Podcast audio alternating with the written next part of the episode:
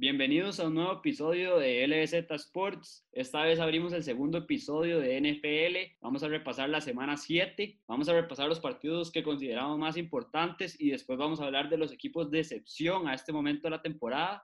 Les recuerdo que esta semana vamos con Laura Castro de invitada para que revisen ese podcast durante la semana y también nuevo podcast de Champions va a haber. Entonces para que estén bastante atentos, nuevo contenido, nuevo material. LBZ Sports. Sports.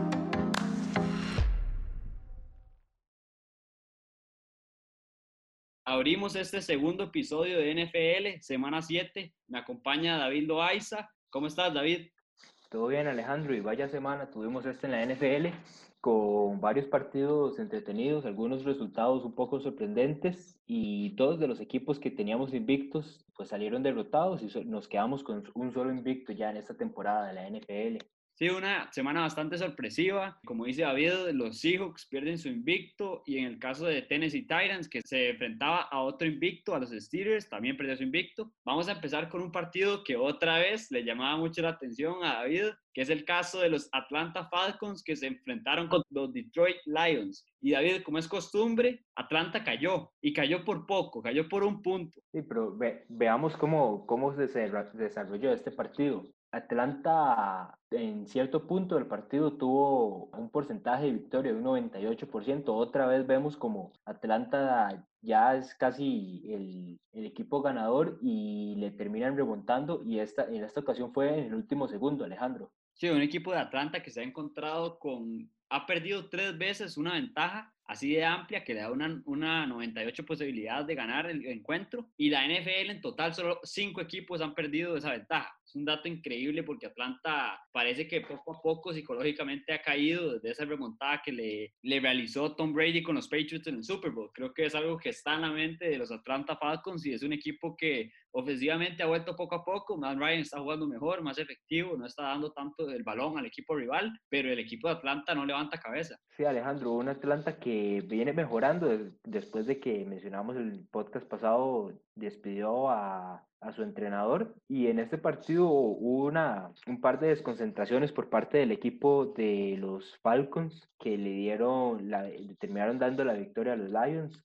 Vemos un Todd Gurley que hace una gran acción ofensiva y justo cuando ya está a punto de cruzar la línea, la línea de touchdown, se percata que si anotan le da oportunidad a los Lions de conseguir la victoria y de lograr una última jugada, que es lo que termina pasando. El mismo Gurley trata de evitar la zona de anotación, pero cae al final y la defensa de Detroit se veía pidiéndole a los árbitros la, que declararan la jugada como touchdown. Sí, un equipo de Atlanta que no hace un gran manejo del reloj creo que tenía la ventaja, tenía que tomar un poco más el reloj para no darle oportunidad a Matthew Stafford, que Matthew Stafford es uno de los quarterbacks menos valorados en esta liga. Es un quarterback que tiene el talento, pero solo está en una mala franquicia. Están los Detroit Lions y es un equipo donde no ha tenido las armas, a excepción de Calvin Johnson, que ha sido el único wide receiver elite que ha tenido Matthew Stafford en su carrera. Creo que ahorita tiene a Kelly Godaway, que es un gran receptor, pero no está a ese nivel. Creo que Matthew necesita nuevas armas y defensivamente el equipo de Detroit está bastante mal, pero ha ido mejorando. Está 3 a 3 en una división donde están los Green Bay Packers. Entonces hay que darle mérito a este equipo de Detroit. Como mencionas, Goledey al principio de la temporada estuvo bastante tiempo lesionado. Entonces ahí fue, por eso, digamos, los, tanto Detroit como Stafford tuvieron un arranque bastante lento. Incluso hay, hay algunos puntos destacables como el Tyrant TJ Hawkinson ha estado jugando bastante bien en las últimas fechas, incluso en este fue el, el receptor de ese pase para ganar el encuentro y un DeAndre Swift que lleva un par de partidos, eh, un par de partidos buenos, con, consiguiendo touchdown, logrando cierto yardaje en el backfield de los Lions.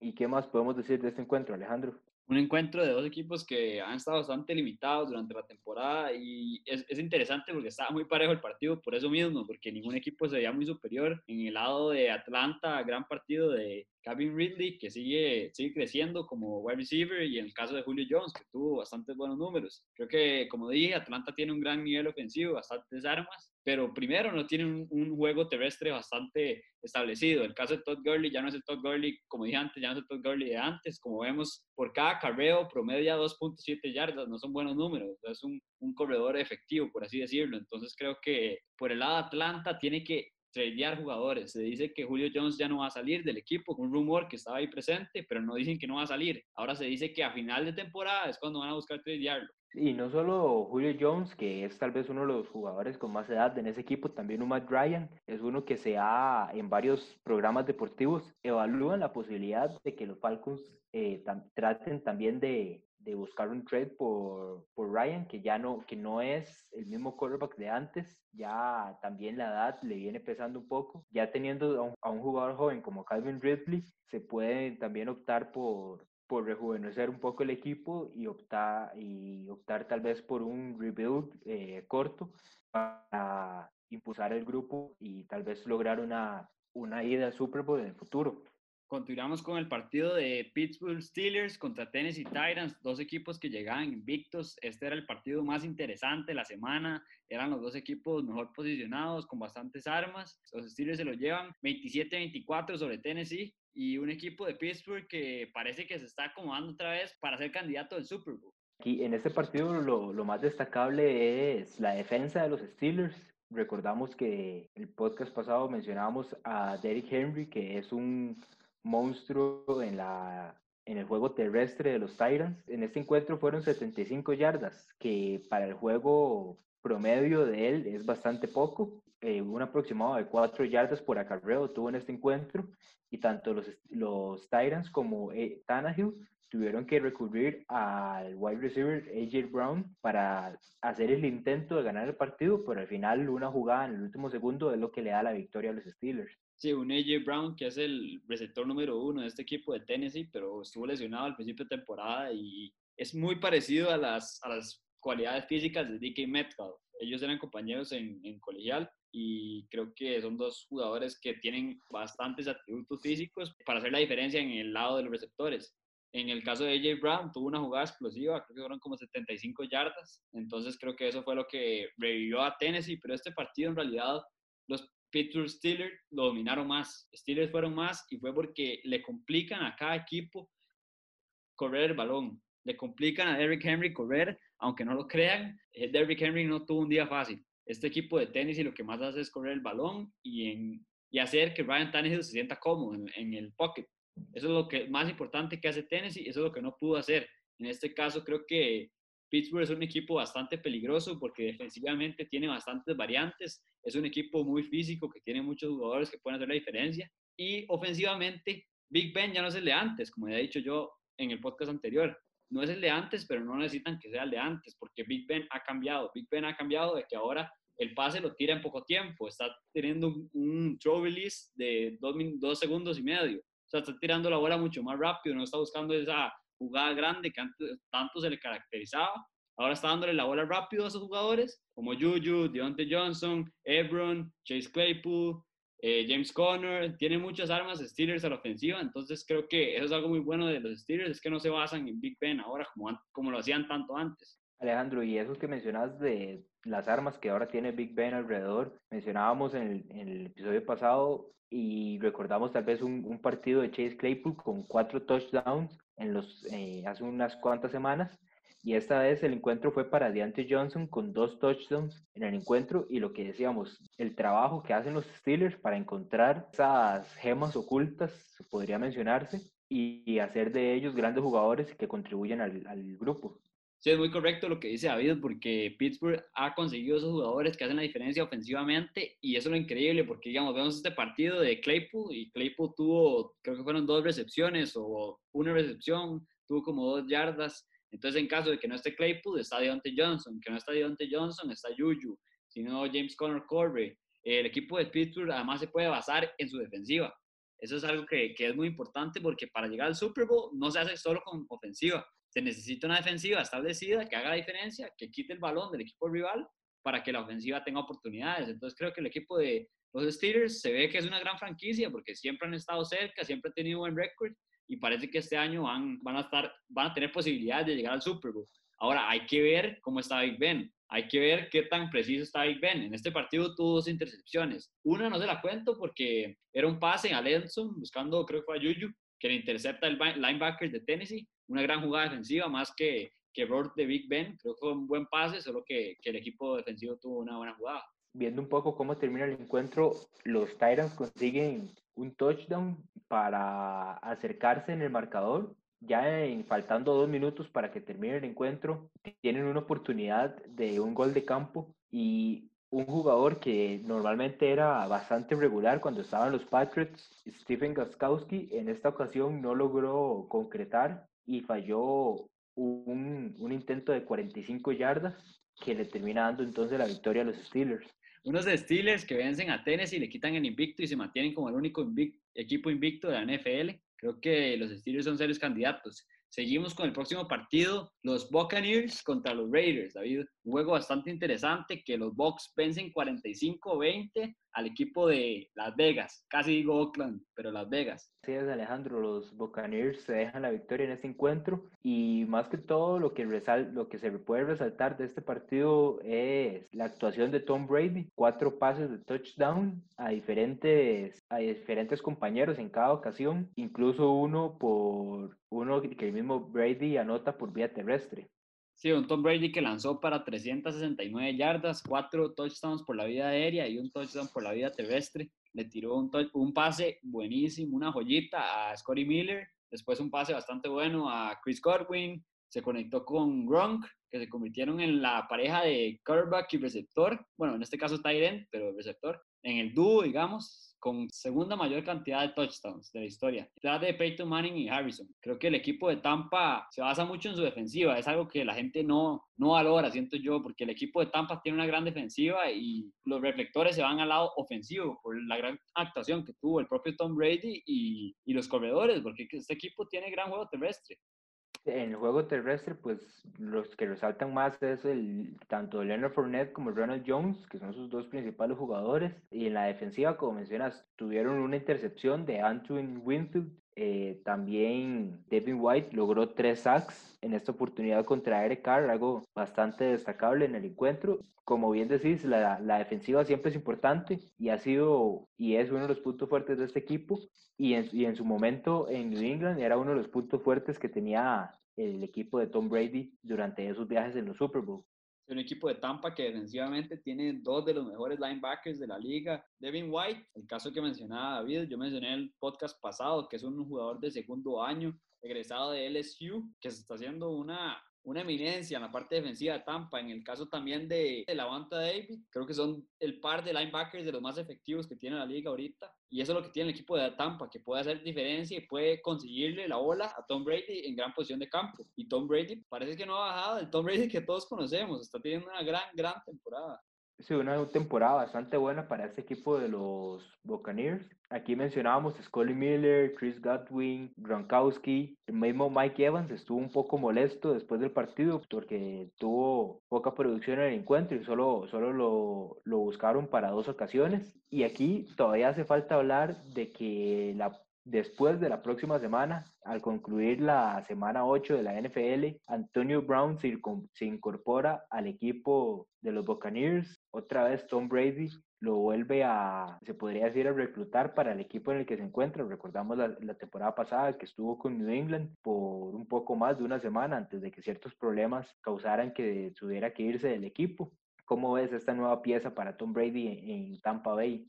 un jugador en Antonio Brown que el talento nadie va a negar que lo tiene, pero el problema es la cabeza de él, ¿verdad? Ahorita vuelve con los Bucks, pero la NFL sigue la investigación de acoso sexual o de, de rape que tuvo él y sigue esa investigación mientras está jugando. Entonces, en cualquier momento los pueden suspender. Un contrato de un millón de dólares le dan, un contrato bajo para la calidad que tiene Antonio Brown, pero es por esa incertidumbre. Bruce Arians a principio de temporada dijo que Antonio Brown es una diva y ahorita está incorporándose a Tampa Bay pero es que así es Antonio Brown, es, es, es, una montaña rusa que uno no sabe qué va a tener, pero, pero algo positivo es que Tom Brady está demostrando que es mejor general manager que Bill Belichick. Ha recolectado a Leonard Fournette, a Gronk, a Antonio Brown, a LeSean McCoy. Creo que este equipo de Tampa está acumulando, acumulando armas y lo que quiere es el que pueda contribuir que contribuya, porque en el lado de los receptores han tenido bastantes problemas. Digamos, ese partido contra Chicago Bears, yo creo que completamente lo pierden porque sus receptores estaban lastimados. En el caso de Mike Evans, estuvo lastimado ese partido y lo tuvo que jugar. Chris Godwin no jugó. O sea, tienen muchas armas que se han lastimado. Entonces, Antonio Brown llega a eso. Acordémonos que hasta la semana 8 puede empezar a practicar. Entonces, hay que ver cómo contribuye. Yo no creo que va a tener un impacto directamente. Creo que poco a poco, como ha sido el caso de todos los receptores de Tampa,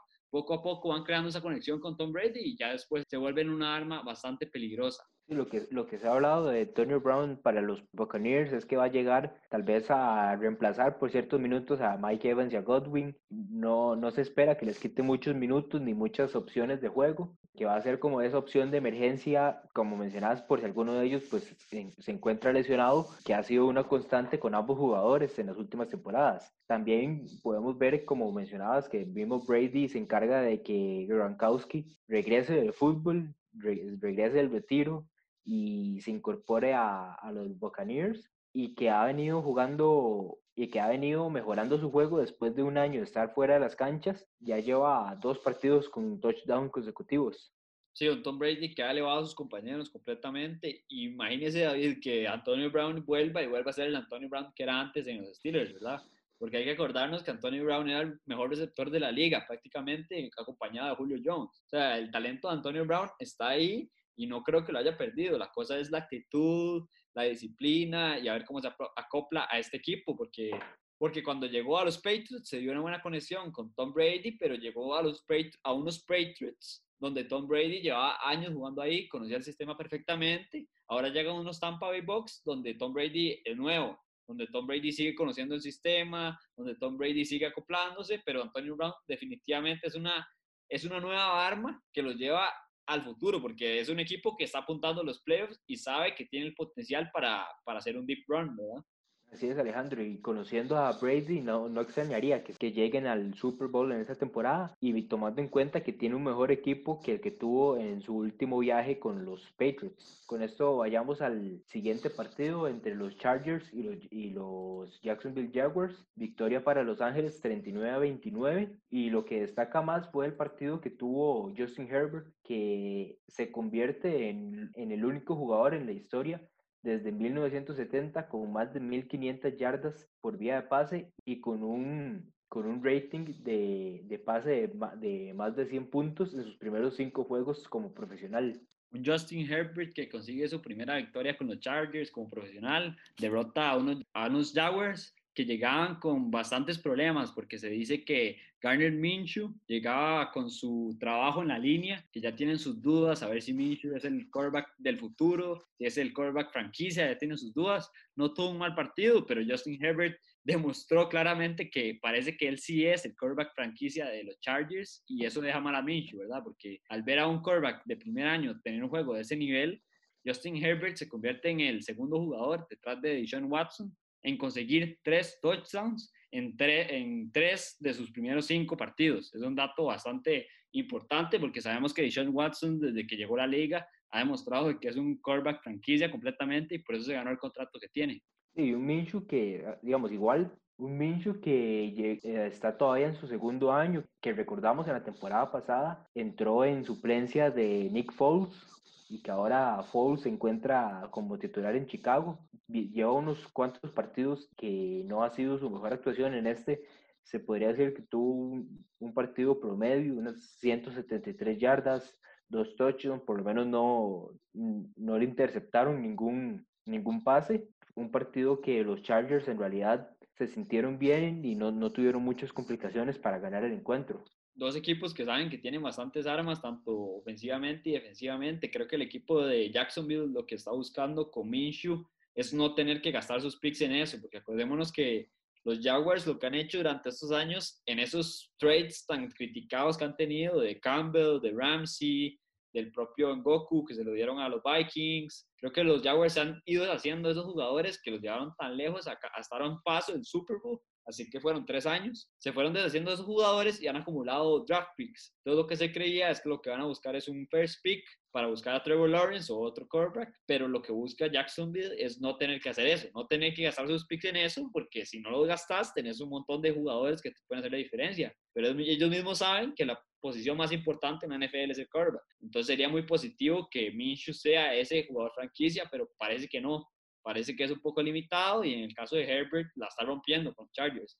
unos Chargers que si no estuvieran, no tuvieran esas lesiones defensivamente serían candidatos a pelear por esa división. Aunque está Kansas, es, un equipo bastante completo que a mí, a mí me sorprende y me da lástima esa lesión de Derwin James. Otra vez es el jugador más importante, el safety de los Chargers y es un crack, pero lastimosamente consigue su segunda lesión en tres años y creo que, que el equipo de los Chargers ha tenido mala suerte, nada más. El problema en este partido y con Minshew es que, que se enfrenta a un Justin Herbert que en estos momentos no podría estar jugando mejor y un Minshew que no está teniendo su mejor nivel. Cuando recordamos tal vez en sus primeros partidos como titular en, en la temporada pasada que hasta teníamos el Minshew manía por el, el nivel que, con el que arrancó Minshew en su carrera y que sería tal vez como algo que, que es bastante recurrente en los quarterbacks novatos que tal vez en sus primeros partidos inician bastante bien, pero en las siguientes temporadas el nivel va, bajando poco a poco, como es también el caso de Baker Mayfield en Cleveland. Una primera temporada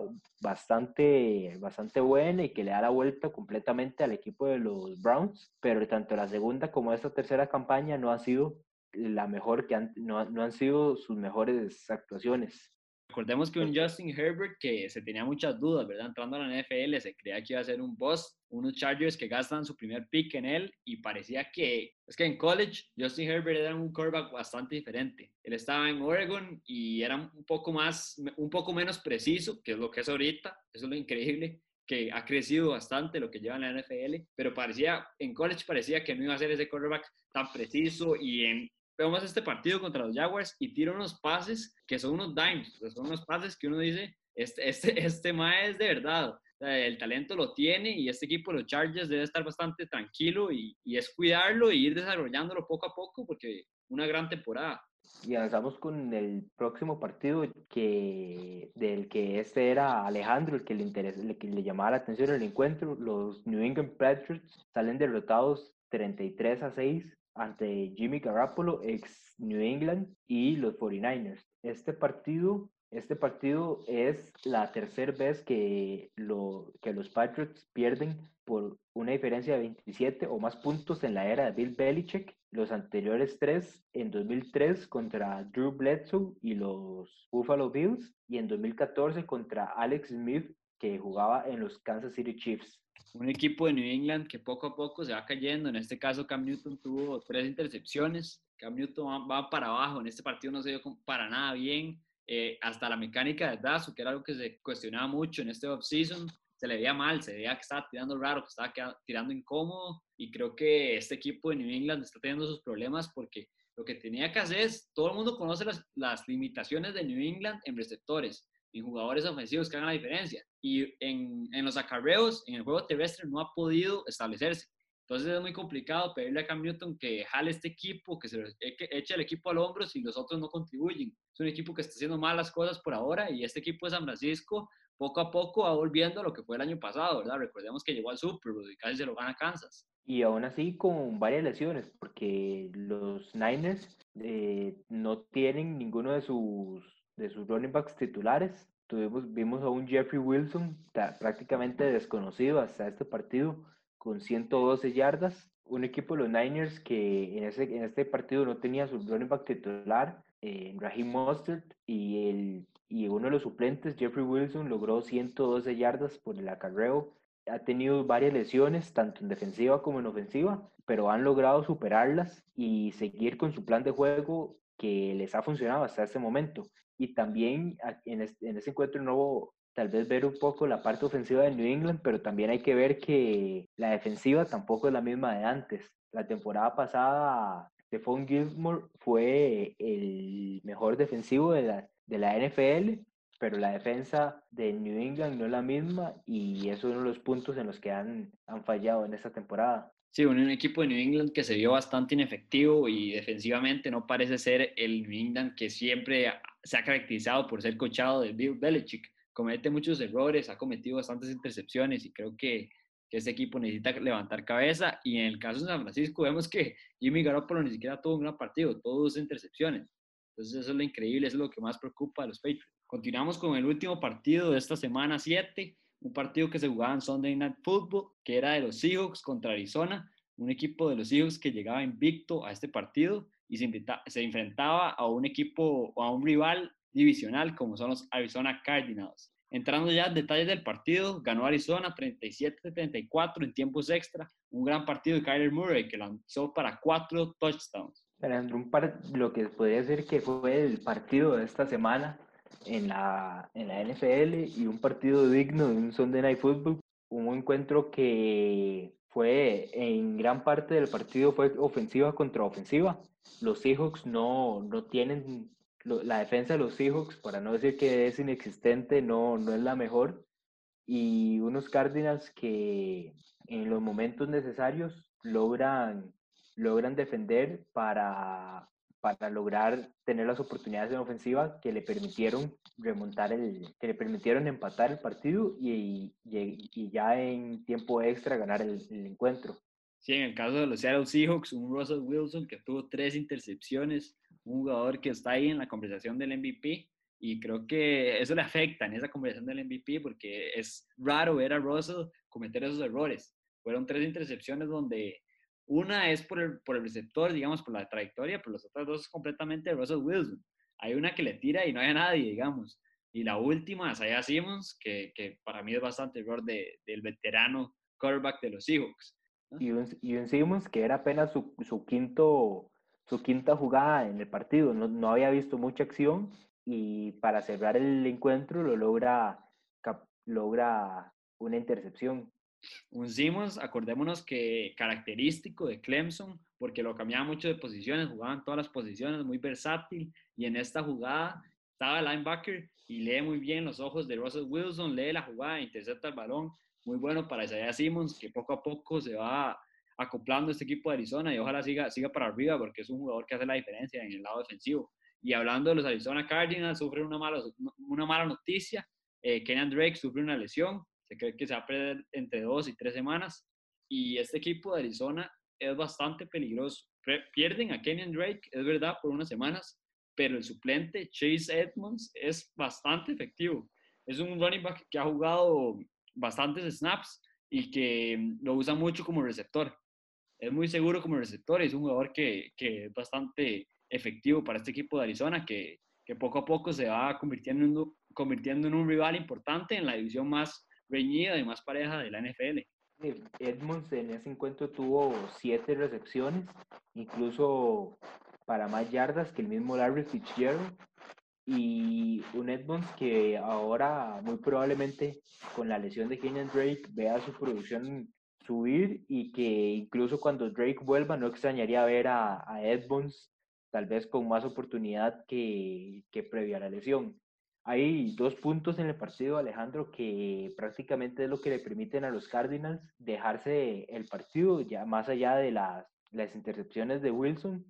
Una, una de ellas, una falta por, por holding de, de los Seahawks, donde que Metcalf había recibido el pase y, y se la llevó hasta la zona de anotación, pero David Moore tenía, tenía agarrado a un defensivo de los Cardinals y la otra que fue otra falta de esta vez de la línea defensiva de los Seahawks por un movimiento en falso. Dos acciones que prácticamente permitieron que los Cardinals empataran el marcador dos equipos que para mí, David, son bastante parecidos. Son dos equipos que saben muy bien cómo lanzar el balón. Ofensivamente tienen bastantes receptores, jugadores que pueden hacer la diferencia, pero defensivamente tienen bastantes problemas. En el caso de Arizona, creo que tiene menos problemas. Este partido tuvo en este partido sí tuvo un mal aparato defensivo, pero anteriormente estaba haciendo bien las cosas. También sufrió la lesión de Chandler Jones antes en partidos anteriores, que es uno de los linebackers más efectivos de, de la liga y es un crack y, y, es una pérdida dura, pero el equipo de Arizona me, recuerda mucho al equipo de Seattle.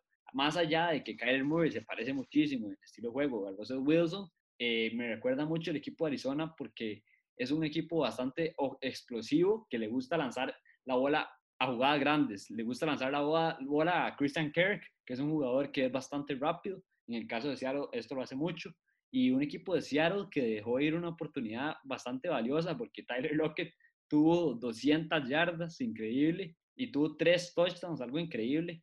Lo de Tyler Lockett, que nunca lo consideran como los mejores receptores de la liga, pero, pero ahí está, ahí está y siempre ha estado. Creo que este equipo de Seattle, yo no lo tenía tan alto la semana pasada por lo mismo, por eso mismo lo dije, porque la defensiva de Seattle no es buena. La defensiva de Seattle cualquiera hace puntos y no me gusta que un equipo que esté aspirando al Super Bowl, a llegar lejos, cada partido se vea que puede terminar en un shootout, el que anote más se lleva el partido. Y, y, eso es prácticamente lo que pasa en este partido, como decís.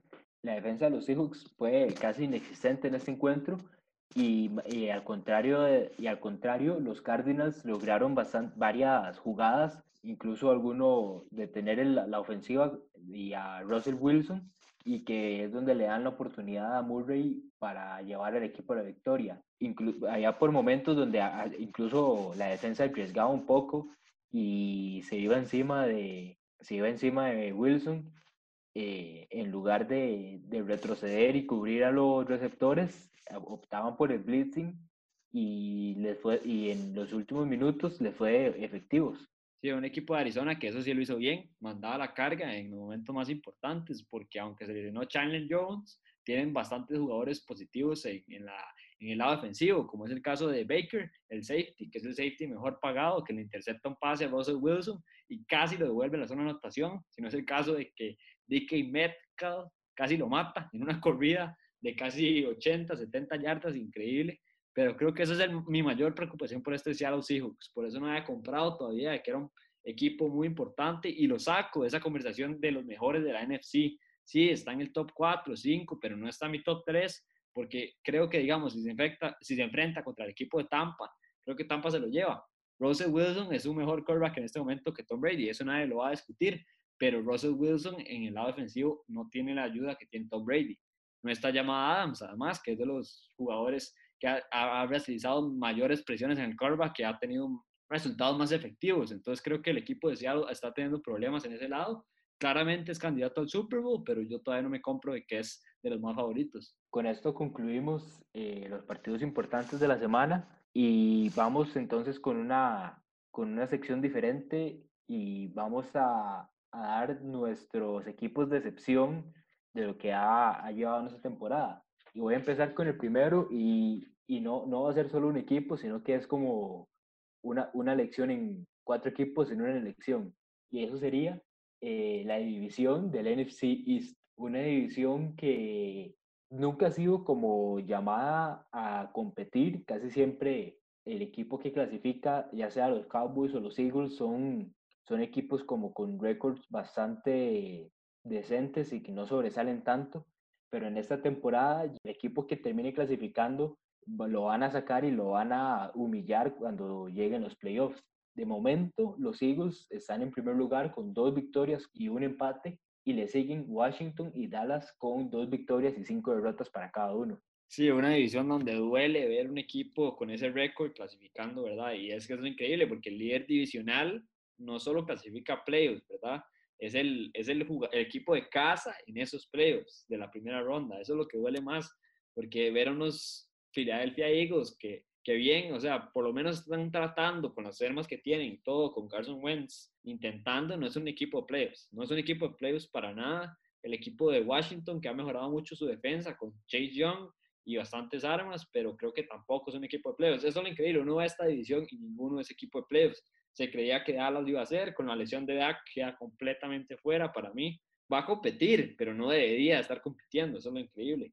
Y creo que completamente estoy de acuerdo con estos cuatro, creo que los cuatro que entran en la decepción y, lástima, lástima que hay, que hay divisiones así y hay divisiones por el otro lado como la NFC West, que está Seattle con 5-1, Arizona con 5-2, los Rams con 4-2 y San Francisco con 4-3, o sea, los cuatro con récord positivo y, y digamos, si clasificara Arizona o los Rams, no tendrían su primer partido en casa, digamos. Y por lo menos en el caso de los Cowboys, todavía con Andy Dalton uno creería que podrían tratar de ganar la división porque no van a competir cuando ya lleguen los playoffs, pero en este partido de esta semana contra Washington termina saliendo por, por una lesión, por un golpe de, de la defensiva, eh, prácticamente cuando ya Dalton estaba en el suelo.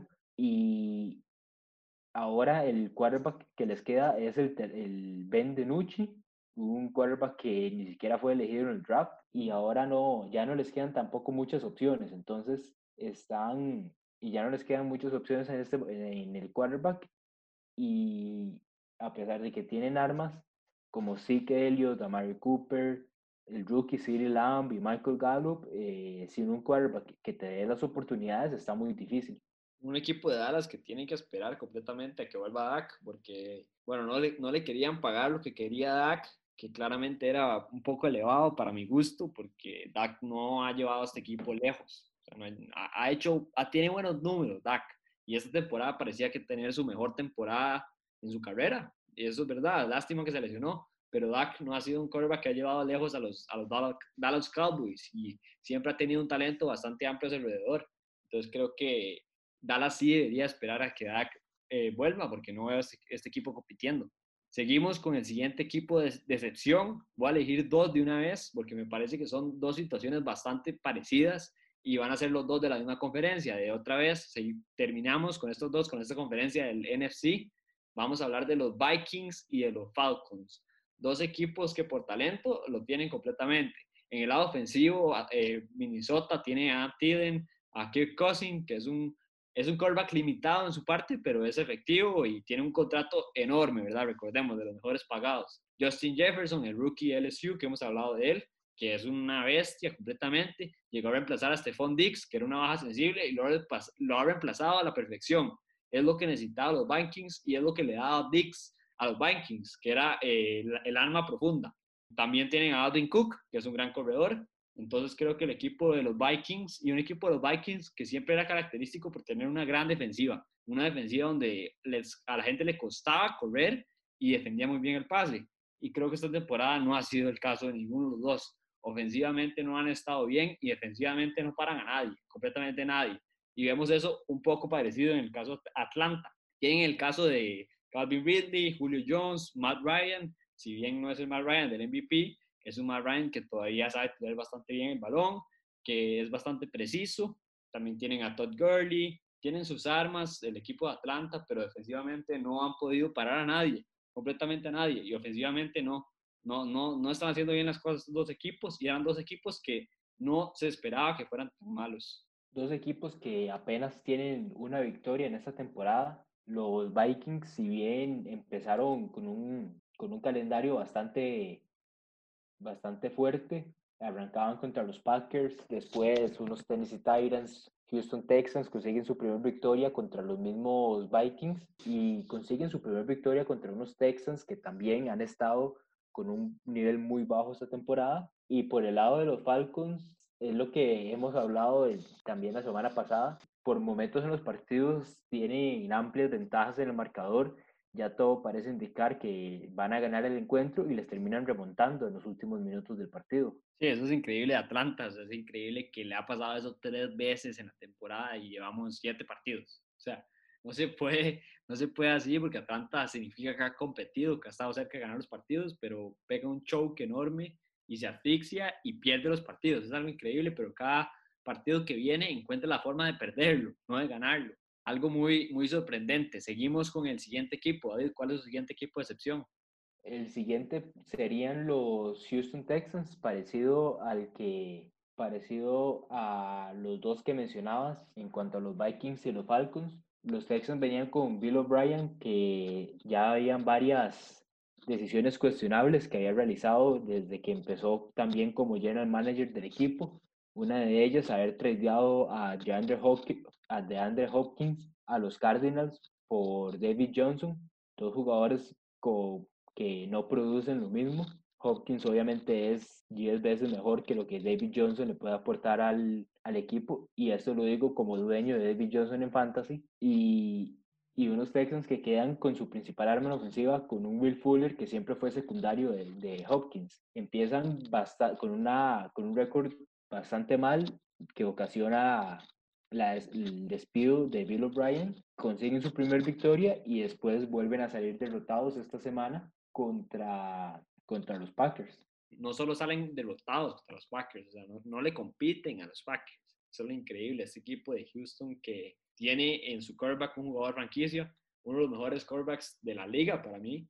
John Watson es muy, muy bueno bastante efectivo, es muy completo, es muy completo en todos los sentidos. Sabe correr el balón, tiene movilidad, preciso, tiene buen brazo, tiene todas las, todas las características para ser un muy buen quarterback, solo que en este equipo, lástima que está en este equipo, lástima que está en este equipo porque le quitan su mayor arma ofensiva, como dijo David, dijo, y creo que eso no se le hace a un quarterback que está en su prime. O sea, Dijon Watson ha demostrado que además de eso, además que tiene todo el talento, en los momentos más importantes juega mejor. Eso es lo que más me gusta a mí, este quarterback de Houston, que en el momento donde tiene más presión es donde mejor juega. Y eso dice mucho este quarterback, que me gustaría que Houston haga cambios, haga cambios en todo, que le consiga un mejor corredor. En el, en el caso de Eddie Johnson, no ha corrido tan mal, en realidad yo pensé que iba a correr peor, yo pensé que se iba hasta lesionar, porque es un jugador que se lesiona mucho, pero no, no, no ha sido el caso, por lo menos se ha mantenido en salud bien, pero creo que va para la banca ahorita, si sigue así, va para la banca, porque ya no está Bill Bryan, y Bill Bryan cuando estaba, Bill Bryan buscaba de que sirviera, porque él sabía que si no servía David Johnson iba para afuera, no sirvió David Johnson, dijo, Plaza está estallando en Arizona, va para afuera Bill, Bill Bryan, el trade más cuestionado de esta offseason, y creo que los Texans no han hecho bien las cosas, Alejandro, y todo esto también lleva a que JJ Watt pareciera no estar feliz en el equipo y podríamos verlo en un trade eventualmente en la temporada. Bueno, un JJ Watt que a mí ya no me encanta, la verdad. un JJ Watt que ha sufrido mucho de lesiones. El talento claramente lo tiene, de los mejores defensive ends de la liga, pero un JJ Watt que se lesiona mucho. En el caso de Houston, creo que consiguió a Brandon Cooks, que es un gran eh, receptor, que estaba en los Patriots, después estuvo en los Rams y es un receptor bastante bueno, pero no ha dado la talla todavía. Randall Cobb, el que jugaba en los Packers también, y después jugó en Dallas, también es un buen receptor, pero tampoco. O sea, el equipo de Houston ofensivamente le cuesta y defensivamente mil veces más. O sea, el caso de JJ Watt, como dice David, no está al 100%, no se le ve bien. Ya no está Clowney, que era un gran arma de este equipo de Houston, entonces creo que tiene muchos problemas. Y Alejandro, ¿cuál va a ser nuestro último equipo de excepción? En este episodio? Voy a decir unos últimos dos y son de la misma división, son del AFC East y el primero va a sorprender a unos, pero sí, son los New England Patriots. Creo que este es uno de mis equipos de excepciones porque el equipo de New England se está, yendo, se está viendo mal y se está viendo mal en los aspectos donde nunca se ve mal. Se está viendo en los aspectos de donde regala el balón, comete errores, no es efectivo, no corre el balón y los special teams no han sido los special teams que eran antes este equipo de Bill Belichick, que es considerado el mejor entrenador del mundo, ¿verdad? Y que era por él, era por él que Tom Brady ha sido bueno durante todos estos años. No ha demostrado que sin Tom Brady puede ganar. Un Cam Newton que empezó muy bien, es verdad, que estuvo muy cerca de ganarle a Seattle, en Seattle. Podemos ver que Arizona le ganó a Seattle. Seattle tampoco es todopoderoso y creo que este equipo, los Patriots, tiene sus problemas, tiene que mejorar el juego terrestre porque esa es su mayor arma. Y el segundo equipo que vamos a repasar es el equipo de los New York Jets, el único equipo que no ha ganado en la NFL 0-7, el equipo donde está Sam Darnold. Es un equipo que no ha dado la talla completamente, como vemos en el récord, no ha ganado ningún partido y no solo no gana ningún partido. Yo no he visto ningún partido donde los Jets han estado muy cerca de ganarlo. Eso es lo increíble. Creo que Sam Darnold cayó a la peor franquicia ahorita de la NFL. Lástima porque yo creo que es un quarterback bastante talentoso. Creo que es mejor que Baker, Baker completamente y creo que Darnold no puede solo, no puede solo porque defensivamente, ofensivamente, además de que no están haciendo las cosas bien, cometen errores tontos, cometen errores tontos en penalties. Es un equipo que tiene muchos penalties, muchos flags y creo que esto es un equipo donde necesita levantar cabeza, pero no sé cómo va a hacer. Sí, unos Jets que sorprende todavía que no hayan despedido a Aaron Gaze, que es su entrenador principal, y que la única reputación que tal vez tiene para que todavía no se haya tomado esa decisión es que fue el coordinador ofensivo de los Broncos cuando llevó a Peyton Manning y el equipo al Super Bowl, pero a partir de ahí no ha demostrado trabajos tanto con, ahorita con los Jets como en el pasado con los Dolphins, no ha demostrado por, por qué debería ser entrenador principal. Vemos un Ryan Tannehill que tuvo un cambio radical cuando llegó a, los Titans Davante Parker ha mejorado bastante comparado con la temporada pasada. Incluso un Kenyan Drake, que ahora lo vemos como el, running back principal de los Cardinals antes de que le seleccionara, no era un jugador constante. Entonces hay que ver eh, cuándo irán a tomar esta decisión y despedir a Aaron Gaze y ver qué tanto puede cambiar Sam Darnold y el equipo con, con solo tomar esa decisión. Sí, unos Jets que necesitan cambios, necesitan cambiar su equipo defensivamente, defensivamente. Sam Darnold todavía yo creo que sí es un quarterback franquicia, pero parece que los Jets van a tanquear y se van a esperar a agarrar a Trevor Lawrence. Un Trevor Lawrence que va a ser su quarterback franquicia, un Trevor Lawrence que es la sensación en college, un Trevor Lawrence que todo el mundo quiere muchas cosas de él, un Trevor Lawrence que pobrecito que va a llegar a esta franquicia, pero de él le tocó. Parece que le estaban diciendo mucha gente que se quedara un año más en Clemson para evitar los Jets pero creo que ese es el plan de los Jets, ir por Trevor Lawrence completamente y Sam Darnold va a salir del equipo seguramente. Con esto cerramos nuestro segundo episodio de NFL. Un placer, David, repasar la semana 7 juntos. Una semana bastante interesante donde solo nos queda un equipo invicto de los Steelers. Hay que ver cuándo lo pierde. Eh, les recuerdo de seguirnos en nuestras redes sociales, Facebook, Instagram, LBZ Sports y en Twitter también estamos. Espero que les haya gustado nuestro podcast y nos vemos la próxima semana.